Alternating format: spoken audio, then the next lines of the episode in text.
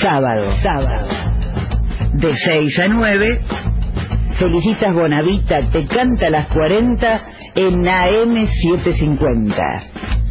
Las 40. Desde La Pampa. En AM 750. Ezequiel Rivero, licenciado, se suma este sábado también al aire de las 40. ¿Cómo estás, Ezequiel? Buen día. Teníamos en agenda hoy hablar justamente de las políticas de comunicación y de lo que aconteció con los, medios públicos, como una suerte de, de balance de lo que ha dejado Cambiemos, el legado de Cambiemos, ¿no? En cuanto a medios públicos. En 48 horas el gobierno gastó 100 millones de pesos para publicitar esa rendición de cuentas en los principales diarios, eh, comprando cuatro páginas eh, y publicando allí una cantidad de números y de afirmaciones eh, difíciles de sostener. Uno de los datos, por ejemplo, que ofrecen en ese balance es eh, la cantidad de conferencias de prensa que ofreció Macri, eh, Ah, hablan de ciento, 104 conferencias de prensa en todo su mandato. Lo que no se dice en ese balance es que en realidad eh, las personas o los periodistas autorizados a preguntar en esas conferencias eran siempre de algunos medios más o menos afines al Bueno. gobierno. Algo que a mí me parece fundamental, eh, si hay que hacer un balance, es que pese a que Lombardi ya renunció, Lombardi no se fue todavía de los medios públicos. Dentro de dentro de Canal 7 en particular, eh, y, y- y doy los nombres porque son funcionarios, no son periodistas ni, trabajadores de prensa, eh, continúan en fun- eh, trabajando Emilio Laferriere, que es el, el vicepresidente de Canal 7, Cristian Larsen, que es el auditor interno, Marisa Piñero, que es la directora de Recursos Humanos, todos funcionarios que han eh, gestionado el canal en los últimos tres años en nombre de Hernán Lombardi, con sueldos en algunos casos que arañan o están por arriba de los 200 mil pesos mensuales. Y, y además están haciendo movimientos para eh, dejar personas que actuaron como secretarios o secretarias en lugares, eh, en distintos lugares del canal, con contratos eh, eventuales, pero con beneficios de, de- de convenio de personal jerárquico. Aquí estamos para pelear por el periodismo y atrás del periodismo por la ley de medios. Caja Negra. Ellos te dicen cualquier cosa libertad de expresión. Si tú les respondes utilizando tu libertad de expresión, ahí es atentado a la libertad de expresión. ¿no? Caja Negra. Lo que está ocurriendo es que está claro que no quedan voces que disientan con Mauricio Macri en los grandes medios de comunicación. Caja Negra. ¿Cómo escribirá mañana su diario? Esto, su diario Clarín. Caja Negra. Un resumen semanal sobre las noticias y sus protagonistas. Caja Negra. Datos de un viaje colectivo.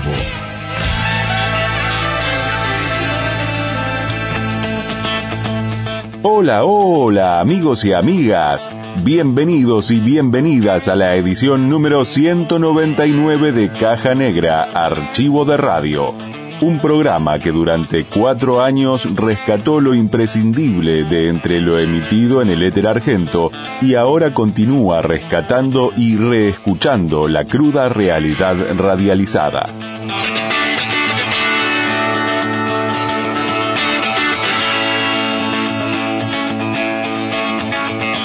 Como de costumbre, si dejas un comentario en el Facebook de Caja Negra, participarás del sorteo de un libro de Editorial Sicus.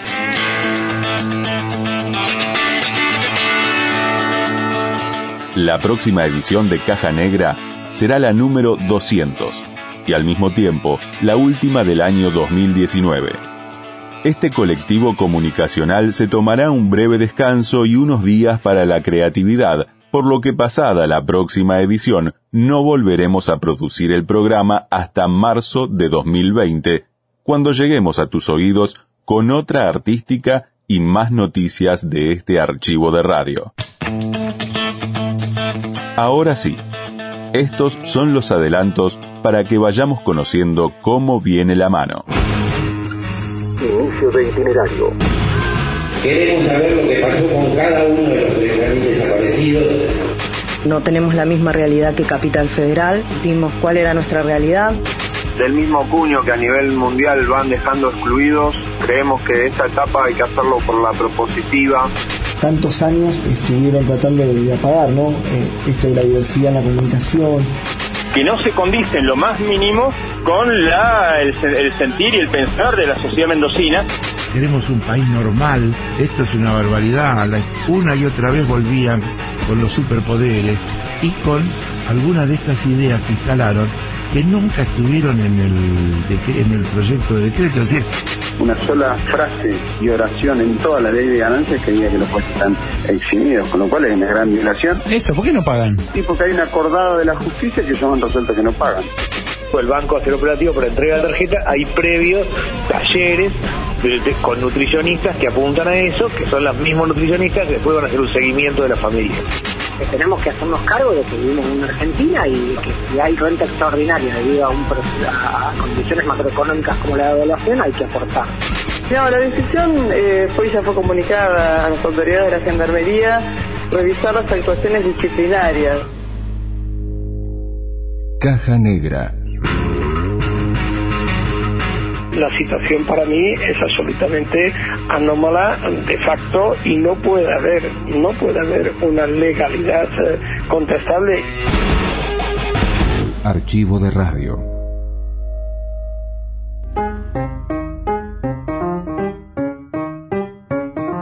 Luego de cuatro años de neoliberalismo al palo, del sálvese quien pueda y a este país se lo saca adelante trabajando, parece lógico que a muchos y a muchas les cueste entender sobre solidaridad, sobre todo si tiene fuerza de ley.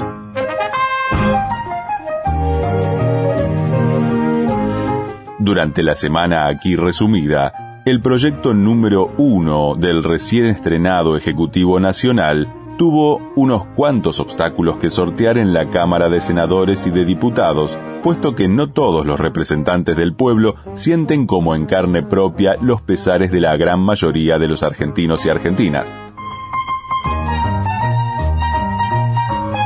Si muchos de los propios sufridos no se dan cuenta de su propio padecimiento y se piensan campo, ¿qué querés?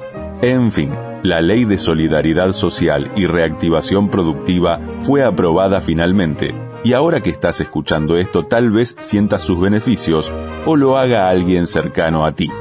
Cambiemos, ahora que es Oppo, recordó unas cuantas cosas a las que no le llevó el apunte en cuatro años de saqueo, perdón, de gobierno. Y la izquierda, bueno, nada. Marca de radio, algo más que comunicación. Esta es una ley que parte de entender que el país está en emergencia. Y déjame que yo te diga rápidamente, declárase la emergencia pública en materia económica, financiera, fiscal, administrativa, previsional, tarifaria, energética, sanitaria y social. ¿Te parece? Esa es la magnitud. Y a partir de eso, se crean una cantidad de delegaciones de facultades al Poder Ejecutivo que algunos quisieron llamar superpoderes, que en primer lugar están establecidos en el artículo primero, que son hasta el 31 de diciembre de 2020, es decir, un año para encarar la salida de la emergencia. Pero fíjate cuáles son los temas.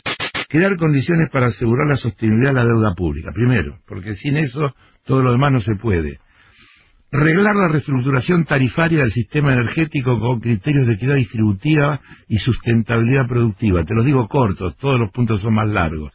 Promover la reactivación productiva poniendo el acento en la generación de incentivos focalizados en la implementación de planes de regularización de deudas tributarias, aduaneras y de los recursos de la seguridad social para las micro, pequeñas y medianas empresas. Crear condiciones para alcanzar sostenibilidad fiscal fortalecer el carácter redistributivo y solidario de los saberes previsionales, procurar el suministro de medicamentos esenciales para tratamiento ambulatorio, etcétera, etcétera, impulsar la recuperación de los salarios atendiendo a los sectores más vulnerables, más vulnerados y generar mecanismos para facilitar la obtención de acuerdos salariales. Estos son los objetivos de la ley. Una ley que para un gobierno que asume el 10 de diciembre y que está logrando que el 20 de diciembre esté aprobada la herramienta que necesita para poder empezar a actuar en todos esos frentes de manera simultánea, Y entonces, ¿qué es lo que te decía de la sensación?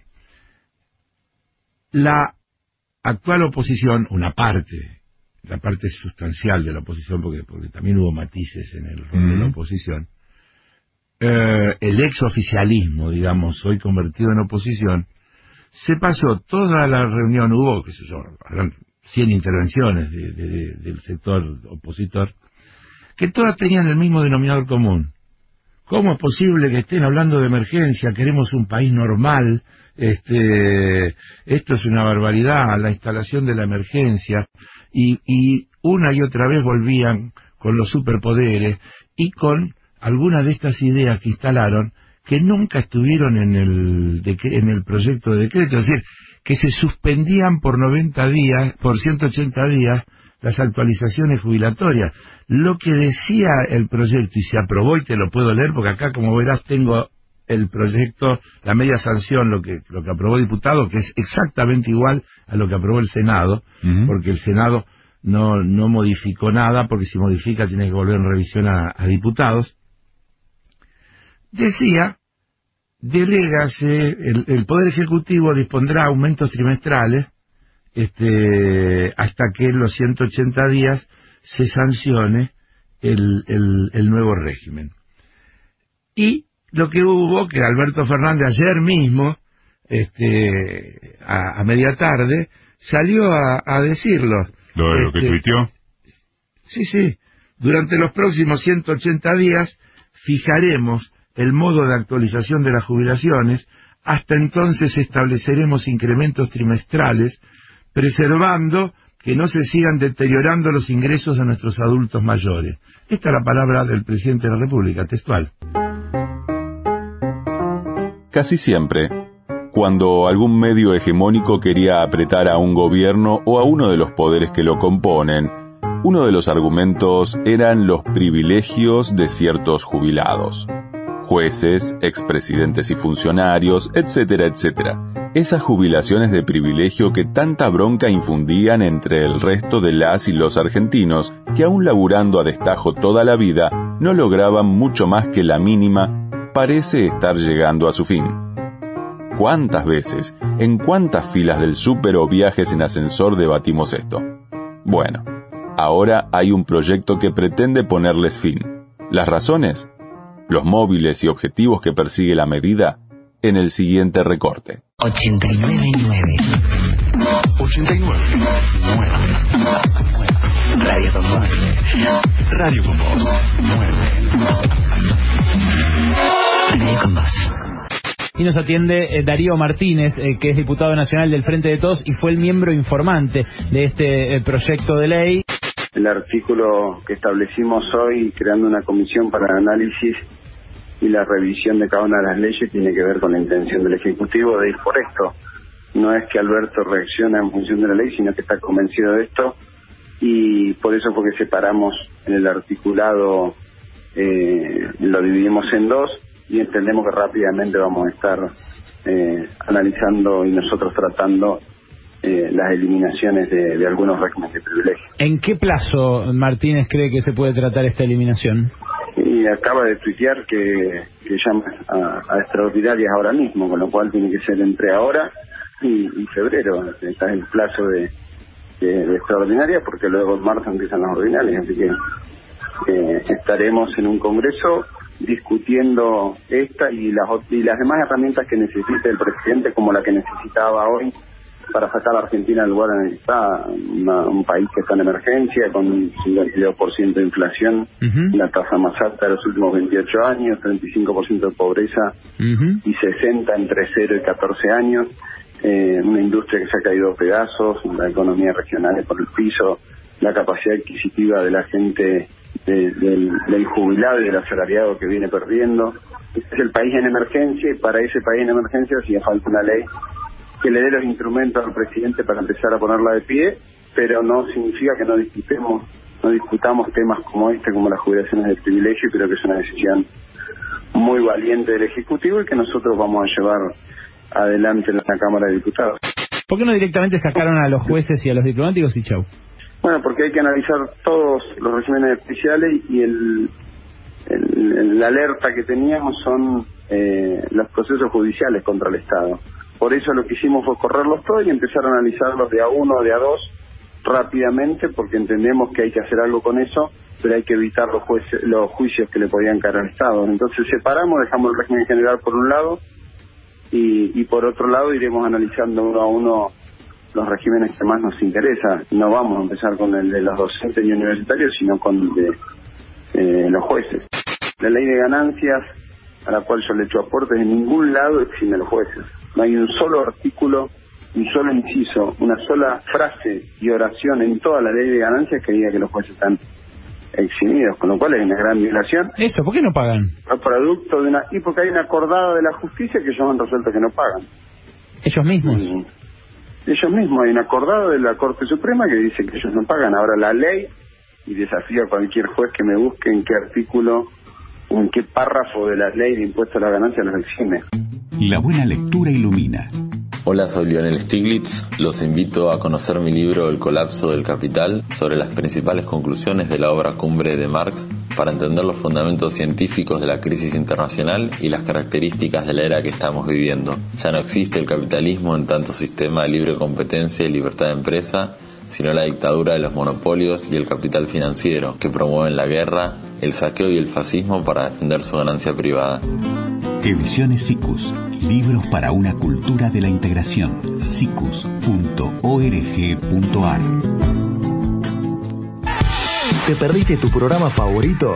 Entra a radiocut.fm y escucha el programa que quieras cuando quieras. Radiocut.fm La radio que te gusta a la hora que quieras.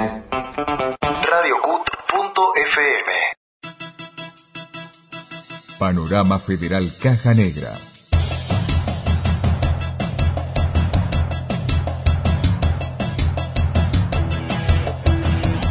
Neuquén, provincia de Neuquén. Madres de Neuquén recibieron el honoris causa en la Universidad Nacional del Comahue. Las madres de Plaza de Mayo, filial Alto Valle, Río Negro y Neuquén recibieron el reconocimiento en el aula magna Salvador Allende de la sede central de la Casa de Altos Estudios. En la sala colmada estuvieron presentes el gobernador de Neuquén, Omar Gutiérrez, el intendente de la capital, Mariano Gaido, organizaciones sociales y de derechos humanos, además de partidos políticos. Las madres Inés Rañi y Lolin Rigoni fueron las homenajeadas. Gustavo Crisafulli, rector de la Universidad Nacional del Comahue, expresó ante los micrófonos del Centro de Producción Periodística del Foro Argentino de Radios Comunitarias, FARCO, los motivos del reconocimiento. La verdad es saber lo que pasó. Queremos saber lo que pasó con cada uno de los 30.000 desaparecidos. No vamos a cejar hasta saber la verdad. La justicia es el lugar que cada uno tiene respecto de sus responsabilidades. La justicia es lograr que cada uno de los torturadores, de los asesinos, de los autores intelectuales de los crímenes de genocidio, de la dictadura militar y del terrorismo de Estado, paguen, paguen sus culpas. Inés y Lolín, estamos tan orgullosos que la Universidad Nacional del Comahue les otorgue hoy el doctorado honoris causa, porque no vamos a dar un solo paso hacia atrás ni en la memoria, ni en la verdad, ni en la justicia. Muchas gracias. Viedma, provincia de Río Negro. Se realizó la segunda pintada federal de las mujeres muralistas. Las artistas de todo el país participaron de la segunda pintada federal para visibilizar su trabajo exigiendo ser reconocidas y que haya paridad en los paredones y en las contrataciones. Además de ser un trabajo no reconocido y precarizado en general, las mujeres muralistas consiguen solo el 10% de los contratos en el rubro y con una remuneración de hasta el 50% inferior respecto a sus colegas varones. Silvia Melín, referente de la agrupación de mujeres muralistas de Argentina, narró en Radio Encuentro FM 103,9, emisora de la ciudad de Viedma, Río Negro, las dificultades que encuentran en la región sur. No tenemos la misma realidad que Capital Federal. Vimos cuál era nuestra realidad. Nosotros tenemos que eh, primero que se genere el muralismo como disciplina, hacer valer nuestro trabajo. Eh, así que decidimos armar un manifiesto que sea propio de esta región, eh, un tarifario y un catálogo, como también para ofrecer nuestro trabajo y ponernos de acuerdo en algunas cosas, como por ejemplo cobrar boceto y, y demás. Suelo Patrio. Se lanzó el primer sindicato de trabajadores y trabajadoras de la economía popular. La Confederación de Trabajadores de la Economía Popular, la Corriente Clasista y Combativa y el Frente Popular Darío Santillán realizaron un acto en el microestadio de Ferrocarril Oeste en el que se lanzó el sindicato que aspira a representar a los trabajadores de ese sector económico. La nueva organización se denominará Unión de Trabajadores de la Economía Popular y según sostuvieron voceros de los movimientos que impulsan su creación, se trata de un sindicato inédito que representará a quienes crean su propio trabajo. Los voceros también indicaron que uno de los objetivos que perseguirá este sindicato será construir representatividad para plantear demandas y soluciones enmarcadas en el programa de tierra, techo y trabajo. Gabriel Berrospe, dirigente peronista de Quilmes, describió en Vueltas en el Aire de LR11 Radio Universidad Nacional de La Plata AM 1390 los principales motivos de la creación del primer sindicato de trabajadores y trabajadoras de la economía popular. Más allá de hablar lo que nos ha dejado el gobierno de Mauricio Macri, un gobierno neoliberal, eh, del mismo cuño que a nivel mundial van dejando excluidos, nosotros creemos que esta etapa hay que hacerlo por la propositiva, y justamente como nuestra historia nos enseña, creemos en la herramienta del sindicato, que el Papa Francisco nos señala bien que etimológicamente se significa juntos por la justicia, realmente generar una herramienta que le dé justicia social a los más de 40% de, de argentinos, más de 16 millones de personas que hoy están por, por debajo de la línea de pobreza y en donde realmente si no concatenamos un proceso productivo con uno de adquisición de derechos, eh, no podremos construir una Argentina para todos y para todas. Moreno, provincia de Buenos Aires. Radio comunitaria cerrada por el macrismo vuelve a transmitir. Con una emisión especial FM Ocupas celebró su regreso al aire de la localidad de Moreno en una jornada acompañada también por referentes políticos, sociales, sindicales y de otros medios comunitarios. Se trata de la FM gestionada por la asociación Ocupas tu lugar en el mundo, que trabaja con personas con discapacidad en ese distrito bonaerense. Había sido clausurada en un arbitrario y absurdo procedimiento por el gobierno encabezado por Mauricio Macri. Mariano Sánchez, uno de los referentes de la emisora, comentó en el Centro de Producción Periodística del Foro Argentino de Radios Comunitarias la trascendencia del trabajo comunicacional con personas con discapacidad. Viene un tiempo de cambio, un tiempo de, que tenemos que articular más que nunca con todos los entes y, sentirnos acompañados, porque creo que es un momento de que eh, la posibilidad histórica de poder revertir algo que durante tantos años eh, estuvieron tratando de, apagar, ¿no? Eh, esto de la diversidad en la comunicación, nosotros siempre vamos a hablar de lo mismo, de darle protagonismo a la persona con discapacidad. Eh, eh, recién poníamos el ejemplo de espejo cruzado, y yo creo que si nosotros nos hubiésemos ido un día a salud mental con mi amigo Javi a darle un taller de radio a los chicos de espejo cruzado, y hoy no estarían en la radio pública de Moreno como están haciendo un programa. ¿Se entiende lo que quiero decir? Y eso es solamente ir, brindarle la posibilidad, darle el espacio, y después todo va transitando por el camino y termina siendo eh, fructífero para todos. Mendoza, provincia de Mendoza. En medio de protestas se aprobó la reforma a la ley de minería. La modificación de la ley 7722 fue aprobada por ambas cámaras legislativas de Mendoza. Con 36 votos a favor, 11 en contra y una abstención, el oficialismo y el bloque peronista dieron luz verde a los cambios en la ley que protegía el agua. Así, los desarrollos mineros podrán utilizar desde ahora sustancias como ácido sulfúrico y cianuro. Sin embargo, deberán presentar estudios ambientales e informes sectoriales municipales del lugar donde pretenden instalarse los proyectos. La aprobación se dio en medio de varias protestas en Mendoza y otras ciudades de la provincia. Marcelo Giraud, docente e integrante de la Asamblea por el Agua de Mendoza, denunció en el programa de la Perra Vida de AM580, radio de la Universidad Nacional de Córdoba, por qué su organización estuvo en desacuerdo con la modificación de la ley. Y en principio sería una amplia mayoría para colmo, que no se condice en lo más mínimo con la, el, sentir y el pensar de la sociedad mendocina, que claramente está repudiando fuertemente esto, inclusive como venía diciendo recién, creo que no se alcanzó a escuchar, eh, la gran parte de las propias bases militantes de los dos partidos, ¿no es cierto? Este, así que realmente esto marca más bien un, un, un, cierre de grieta en relación a la cuestión extractivista en nuestra provincia y una apertura de grieta entre la cúpula de la clase dirigente y este y la sociedad mendocina en su conjunto, ¿no? Porque incluso muchísimos diputados y senadores, eh, incluyendo a muchos que acaban de asumir, en realidad eh, estarían votando eh, de acuerdo a lo que hemos podido este, sentir, recabar este, opiniones, más por una cuestión de obediencia partidaria que de por real convencimiento de la oportunidad de llegar a, prácticamente derogar esta ley 7722 que se presenta como una reforma, pero que en realidad es vaciarla de su núcleo duro de, los de lo establecido en los artículos 1 y 3. Panorama Federal Caja Negra.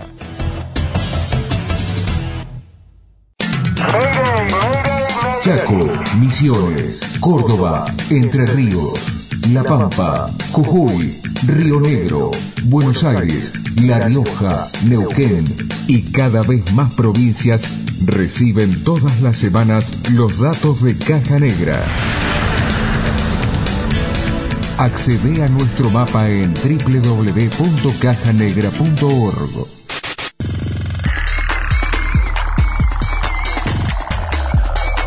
Uno de los resultados más oprobiosos de la gestión macrista es la pobreza.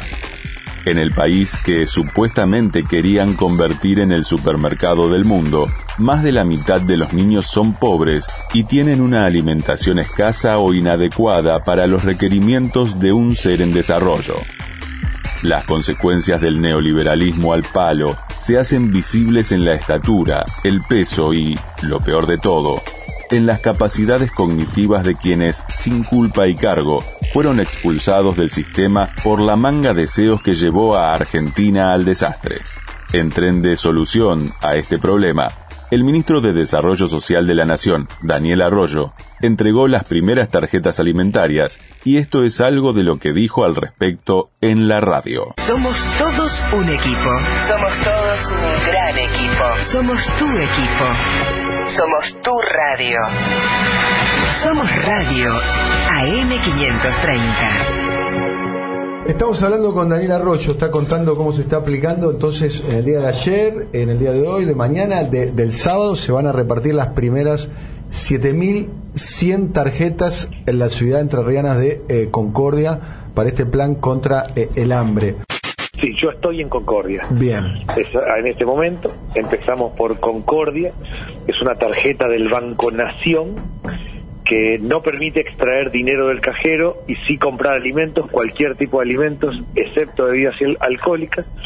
La tarjeta es para las madres que tienen chicos menores de 6 años y están en la asignación universal por hijo, para la mujer a partir del tercer mes de embarazo y para las personas con discapacidad que re- reciben la asignación por hijo. Cruzamos una base de datos sobre esa base se pone en marcha esta tarjeta que permite comprar alimentos.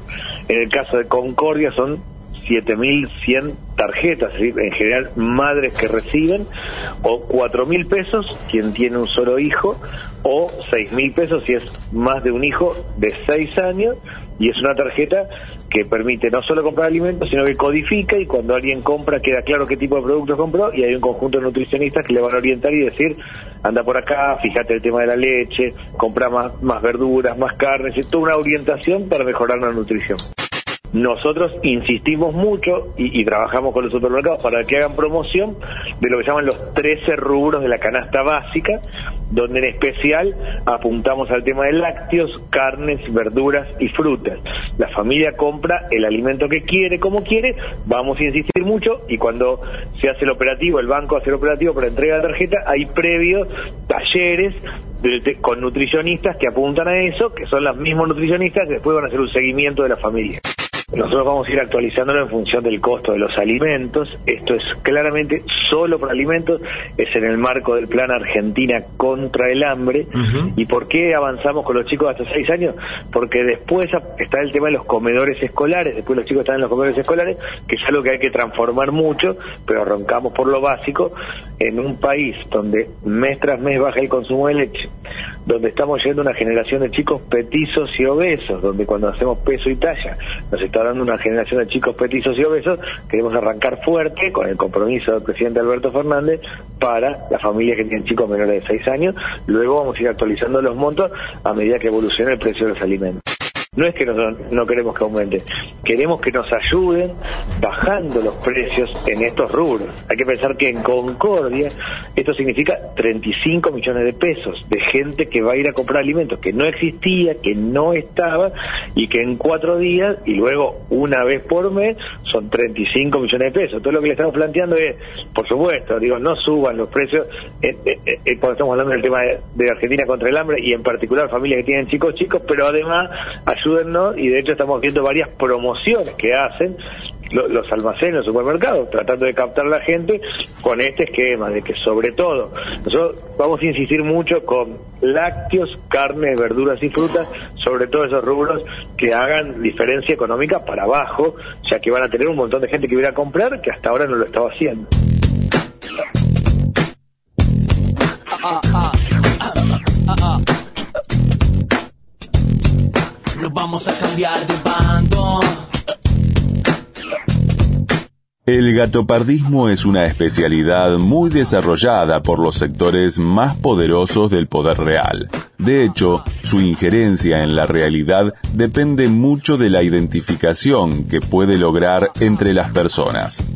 La entelequia comúnmente conocida como el campo es un excelente caso de estudio.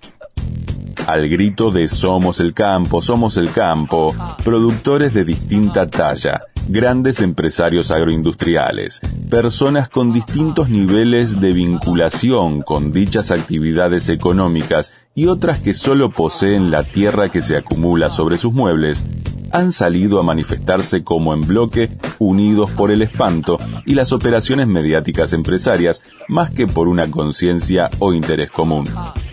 En el campo hay muchos y variados campos, con intereses muy distintos entre sí, y que también se dividen entre quienes trabajan para ganarse la vida y quienes especulan y explotan a otros para tener cada vez más guita. Muy buenas noches, estamos arrancando una nueva emisión de este programa que se llama Sobre la Hora, aquí por Radio Cooperativa AM770. Estamos en comunicación telefónica con Nahuel Levashi, él es integrante de la Unión de Trabajadores de la Tierra, este, una, digamos, una, una agrupación de eh, pequeños productores rurales. Hay una cuestión técnica administrativa que es una adecuación con respecto a los valores del dólar. Así que en ese sentido no, no hay demasiado que opinar con respecto a eso. Lo que sí hay que opinar es un poco lo que vos decías antes para aclarar algunas cosas. Primero, eh, nosotros y nosotras estamos a favor de lo que sean políticas redistributivas de parte del Estado. Para nosotros el Estado tiene la función de velar por los intereses de las mayorías y en ese sentido tiene que aplicar eh, políticas públicas redistributivas. En este caso hay un sector agroexportador que tiene ganancias extraordinarias y que es necesario que en esos derechos de, de exportación se aporten positivamente a, a políticas de atención al conjunto de la sociedad ahí marcamos nosotros particularmente que, esas políticas hacia los sectores de, de, una parte del campo, que no son todo el campo, tienen que ser segmentadas justamente cuidando los sectores este, de pequeños productores y medianos, ¿sí? Y, y reiteramos el, el, apoyo a las medidas redistributivas. Pero después está la disputa de sentido, la disputa, como vos decías, algunos sectores que tienen como un parlante encendido inmediatamente cuando quieren quejarse, y, y, ahí es importante marcar lo que dije antes, que no hay un solo campo, ¿sí? Cuando algunos sectores del campo agroexportador, de los grandes, se roban la representación y síntesis de todo el campo, eso no es así. Hay un campo cooperativo de pequeños productores que garantizamos territorialidad, arraigo en los territorios.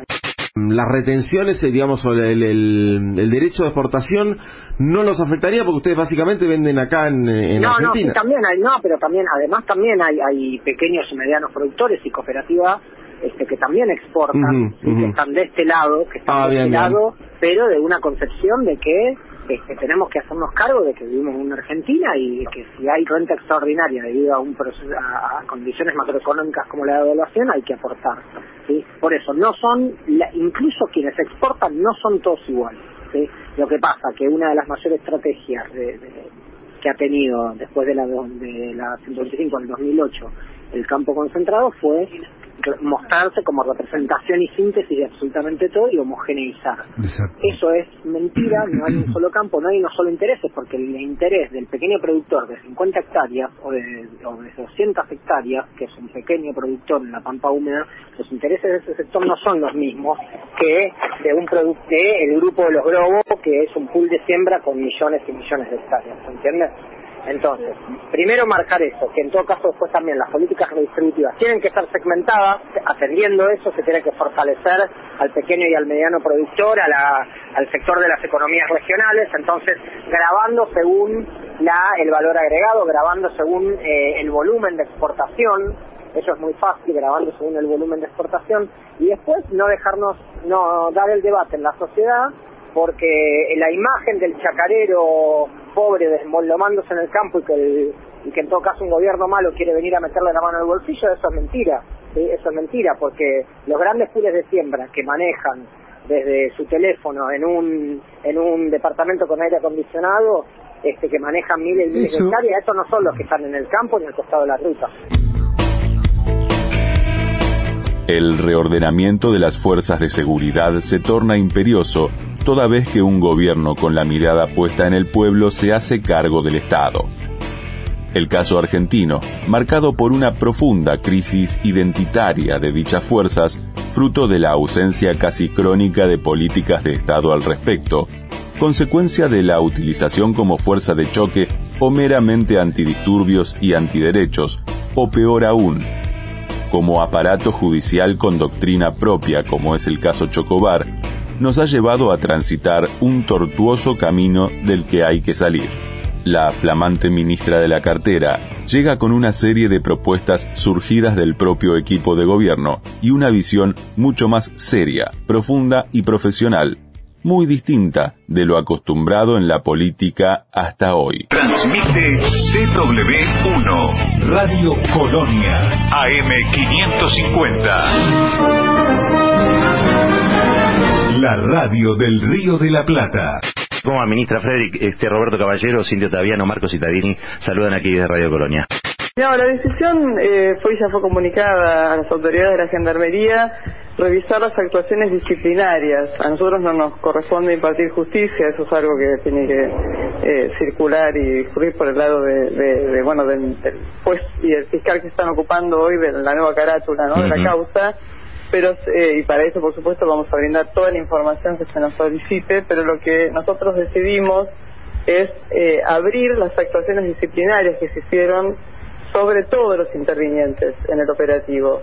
Y eso, eh, digamos, no solo incluye a Echazú, que tal vez fue como el más conocido, ¿no? Porque fue el herido, etcétera, que, por supuesto estuvo involucrado, pero hay eh, jefes eh, que condujeron el operativo, varios, algunos que estuvieron presentes, otros que se fueron, y eh, queremos indagar en, bueno, cuál, cuáles fueron en principio los procedimientos que se aplicaron, si hubo sanciones o no, creemos que no las hubo, y elaborar un informe que establezca cuáles son las responsabilidades de cada uno de los intervinientes.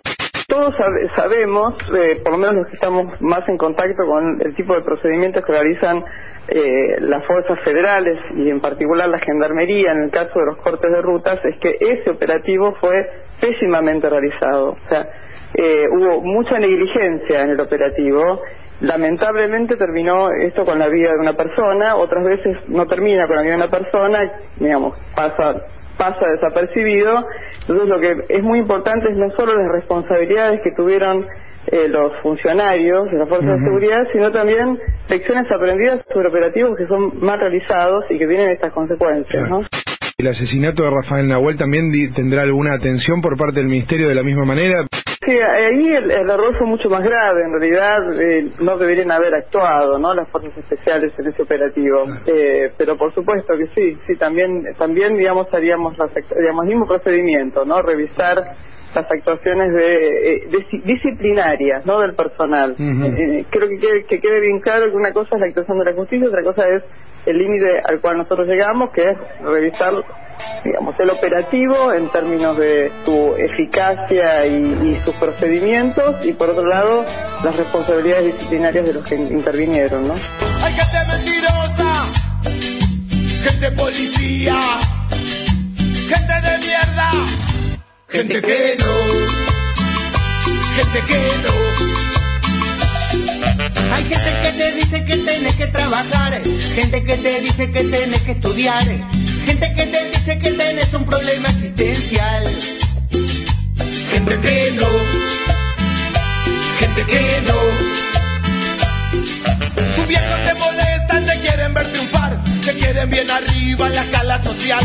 Te llenan bien la bola, te quieren mandar, vos solo querés mandarlos a cagar. Gente que te escucha, gente que no, gente que te banca, gente que no, gente que te invita a su casa a dormir y después te deja en la calle morir. ¿Y vos?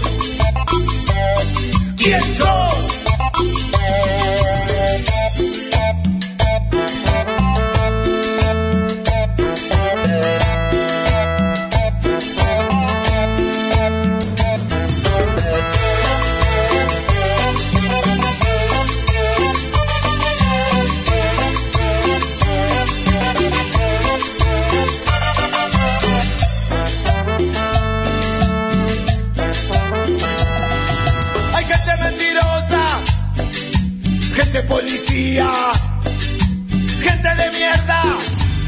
Gente que no, gente que no.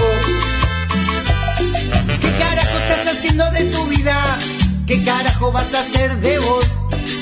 Querés ser policía, querés ser ladrón, querés ser un concheto, querés ser stone, querés ser hacer banco, querés ser drogón. Yo no. Gente que no. Bam, bere bom, bo, speed, ey, ey. Ragamuffin, el estilo de la calle.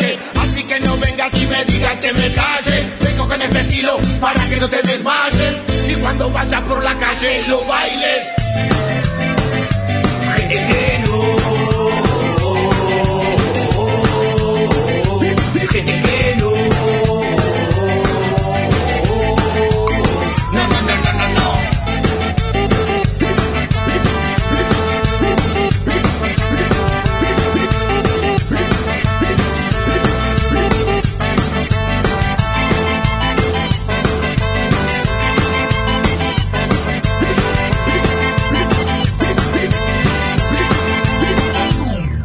Accede a más datos de Caja Negra en www.cajanegra.org. La información que se oculta detrás del blindaje, encontrala en Caja Negra. Las nuevas modalidades de intervencionismo que ha desarrollado Estados Unidos de Norteamérica cunden y se desarrollan en distintos puntos de nuestro continente.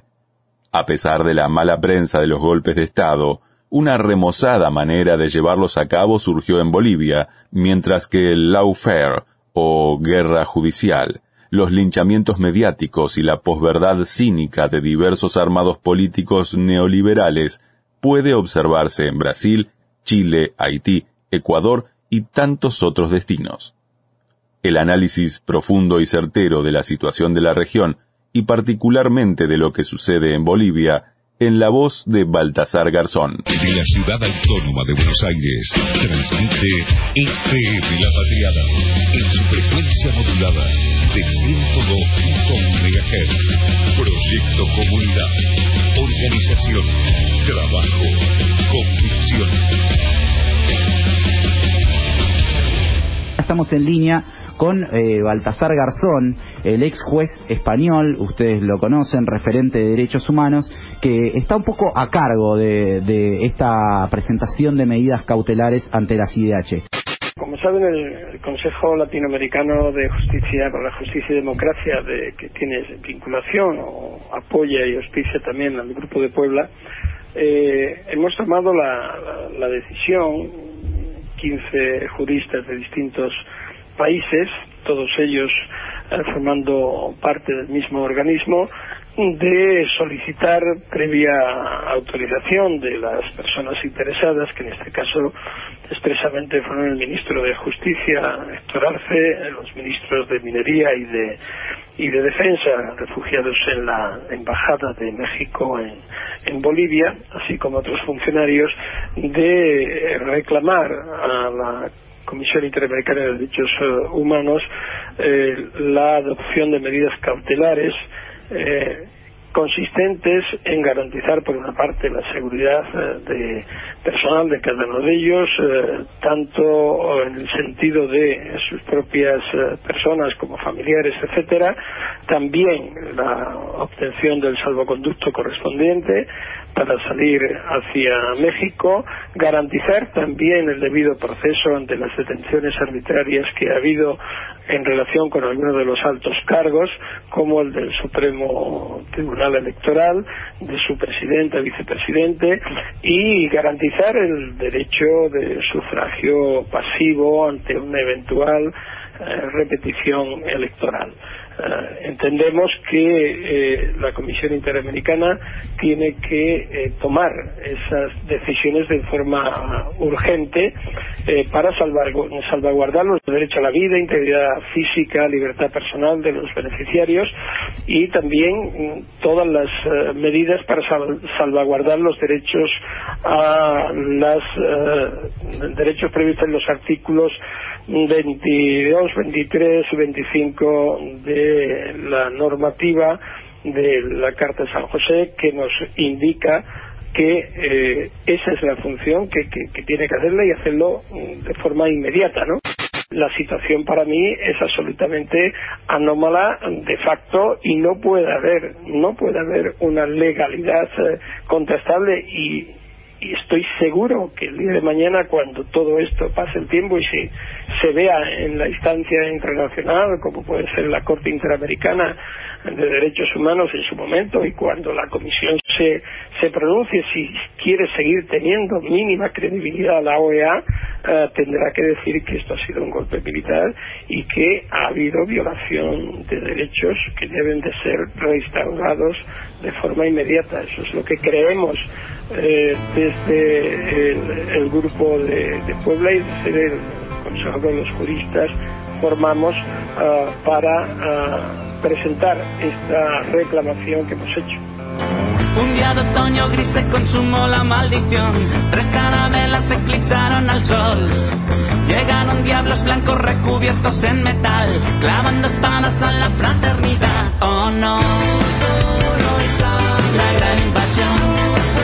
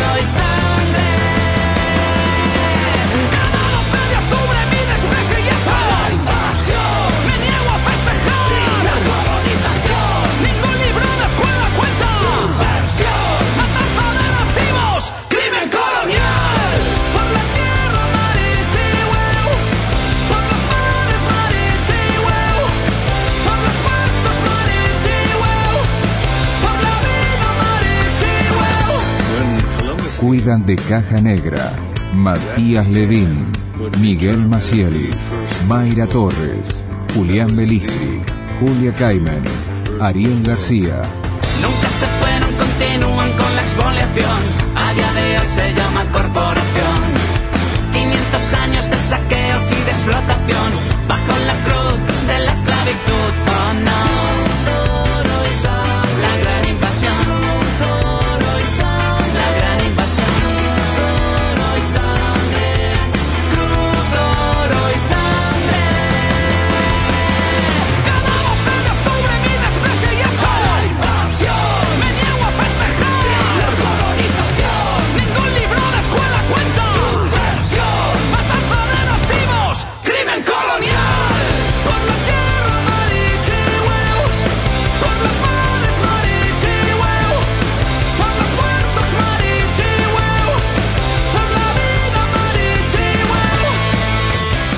Bien amigos y amigas, esto ha sido todo por hoy.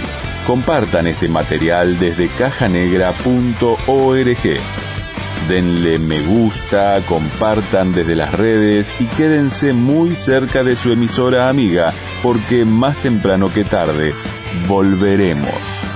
Hasta la semana que viene, última edición de 2019, la número 200 de Caja Negra, archivo de radio. ¡Chau!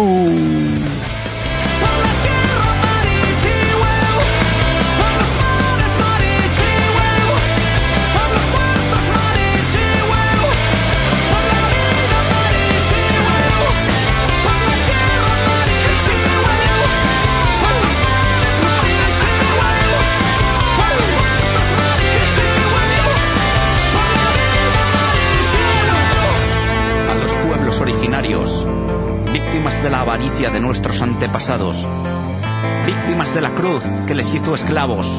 Resistencia, vuestra lucha no ha acabado.